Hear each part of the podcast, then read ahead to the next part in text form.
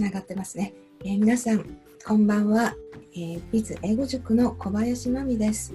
えー、今日は、えー、2月の5日ですね。えー、割と暖かい一日だったでしょうか？というか、私ちょっと出てなあんまり出なかったので、えー、あれですけど、明日もちょっと暖かくて、週末は相当寒そうですね。あのね、いろんな病気もありますので、えー、皆さんお気をつけて、えー、通勤、通学されてあのいただきたいなと思います。え今日も、えまあ、ビジネス英語を学んでいらっしゃる方に、えちょっと気づきになればいいなと思うお話をさせていただきます。え今日はですね、えまあ、ちょっと英語のニュースを、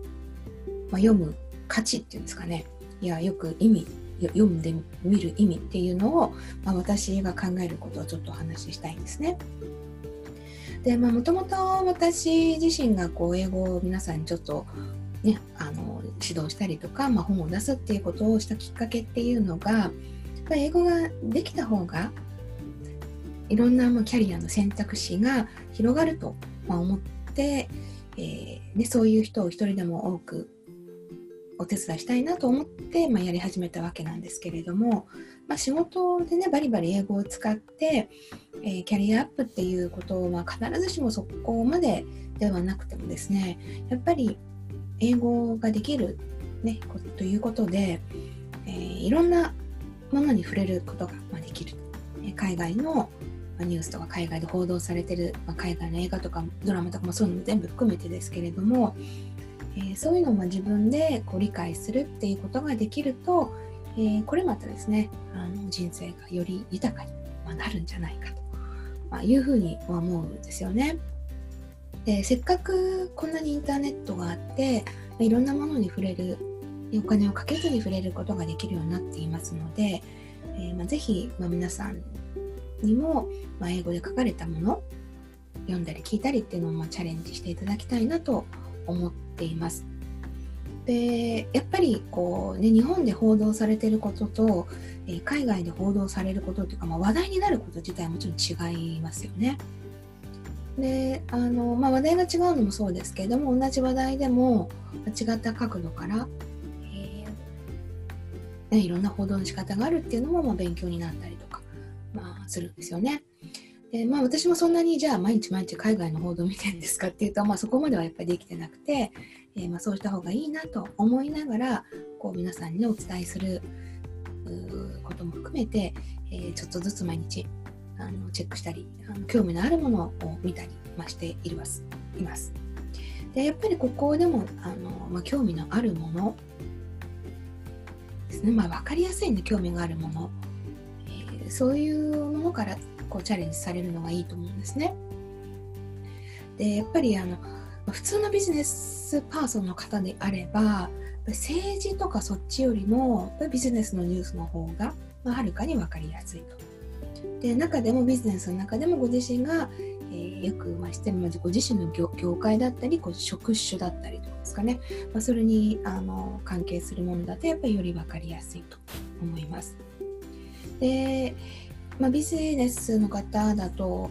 じゃあ何を見たらっていうのはきっと、まあ、ウォール・ストリート・ジャーナルとか、まあ、見る方多いかと思うんですが、えー、ウォール・ストリート・ジャーナルはですねちょっと難しいというかあの無料で読める記事もちょっと限られてるんで私も実はあの以前有料であの読んでた読んでたっていうか、まあ、バーッと見てた時があったんですが結構高いんですよね。高いしちょっと難しいとこもあるのでなるべく今は今はなるべくじゃなくて今はもう有料ではなくてですねバーッと見れるとこだけでよっぽど興味があるのだけ、えーと、何記事かはその無料で読めると思うので、まあ、それであの目を通したりとか、してます。で今日ですねたまたまそのウォール・ストリート・ジャーナルそこで、まあの出てた記事。ソフトバンクビジョンファンドですか。ソフトバンクグループの、えー、まあ、ファンドですよね。スタートアップに投資するファンドの記事がまだ載ってたんですね。数日前の記事だと思うんですけれど、まあ、それを見ててですね、ああ、なるほどと、あのちょっと、まあ、気づいたことがあったんで、まあ、それをあの例にですね、今日この話をしたいと思思ったわけなんです。で、まあ、なんでかっていうと、あのソフトバンクの、まあ、ビジョンファンドってやっぱり先日 WeWork ですね。We グループ We, We グループですかね。WeWork に投資があんまり、まあ、うまくいかなかった。で、まあ、ちょっと話題になってたと思うんですがあの、まあ、それ以外にもいろいろ大変なことっていうかまあねそれだけ大きい投資されてるので、まあ、いいこと悪いことたくさんあるんだと思うんですけれどあんまり国内で報道されてないかなと思うんですね私が。あの、まあ、感覚的には。で、まあ、もしかしたらやっぱりソフトバンクねあのすごい広告主だと思うので今ちょっとこう遠慮して報道してないのかしらとか思ったりねあのしたりする、まあ、私一個人が言うのはどうでも大丈夫だと思うんですけど、まあ、もしかしたら大きいマスコミ各社は、ま、そんなにねこう、まあ、批判じゃないけど、まあ、ビジョングループのねいろんなチャレンジっていうか、まあ、試練とかあんまりこう遠慮して書かないのかしら。だからまあちょっと思っちゃったりしました。で、えー、今回のあのウォール・ストリートに、ね、書いてあった記事によりますと、えーまあ、別に批判してるわけじゃないんですけれどもやっぱ、まあ、まあ、英語で言うところのちょっとクリティカルにあ、まあ、書くみたいなね。あの大事こういうこういう方向だけどどうなるかしらみたいなそんなような、まあ、そういうトーンなんですけど、えーまあ、そこにあったのがですね、えーまあ、ビジョンファンドはもうスタートアップにいっぱい投資してるという中で、えーまあ、今すごく投資してる、まあ、たくさん投資してるその一部ということだと思うんですけれどメキシコをはじめとするこう南米のウーバーイーツとかああいう、まあ、ライドサービスって言われるこの、まあ、こう宅配って言いますかね、英語だと。あのそういうね、こうデリバリーのスタートアップに3つぐらいこう投資してるそうなんですね。で、まあ、今回こう話題になってるのが、その3つって、まあ、言ってみれば3つライバルだと。で、普通ファンドは、えー、ライバル同士には、まあ、あんまり投資はしないで、こうね、どっか1個決めて、ここ、ここっていう、ここがライバルに勝つようにっていうふうに、まあ、投資するのがまあ、通常のファンドということなんですが、まあ、ソフトバンク、ね、ビジョングループは南米っていうマーケットがまだまだ成長力があるので、えー、まあ、競合同士もですね、うん、がっつり投資して、まあ、パイが大きくなればみんなが儲かるっていうことでしょうか、えー、その、ね、パイが大きくなるこう規模をがっつり取りたいということで、まあ、投資してるそうなんですね。まあね、規模を求めるのかやっぱり利益率もそこそこそこ上げなきゃいけないのかってまあいろいろな議論もあるかと思うんですけれど、まあ、そういう、ね、投資を、まあ、ビジョンファンドっていうのをしていて、まあ、ビジョンファンドに対してのやっぱり大丈夫っていうそういう批判的まあ、批判的というか、まあ、反対の考えもあるっていうのを、まあ、淡々と、まあ、書いてる記事なんですよね。で結構長くてですね私もちょっと正直全部は読めなくて、まあ、ポイントポイントを読んでふむふむと、まあ、納得、ま、したわけなんですけれど、まあ、今回のね記事を見て思ったのがやっぱり海外のニュースソースに自分の目でこう当たれるとですねやっぱり国内では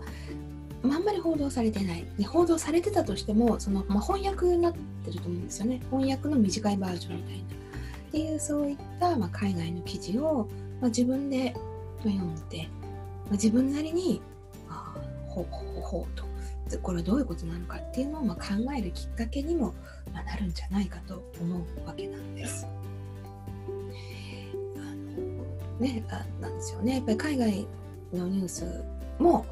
いろいろですよね。いろいろあって、まあ、いろんな見方があって全てが正しいわけでもちろんないしニュースソースにもまあいろんな特徴があったりとかするようなんですけれども、えー、まあ、ぜひこう英語ができるもしくはこれから勉強ますますしたいっていう方が、ね、これこの配信読んでくだあの聞いてくださってると思いますので、えー、海外のニュースっていうのを自分で読めると何か学ぶ新しい視点があるということを、えーどっかの頭の片隅に入れてですねニュースに取り組んでチャレンジしてみていただくといいんじゃないかなと思います。であのウォール・ストリートはねちょっと難しいし結構高いっていうお話をしたんですけれど、まあ、それがいくつかあの、まあ、いくつかとかたくさんありますよねニュースソース。えー、私がどんなニュースを見たり聞いたり、まあ、特に見たりあんまりなくてやっぱ聞いたりさっと見て興味のあるものを、まあ、読むっていうのが、まあ、せいぜいなんですけれど、まあ、その辺をですねまた後日、えー、別の配信で、えー、ご紹介できたらなと思います。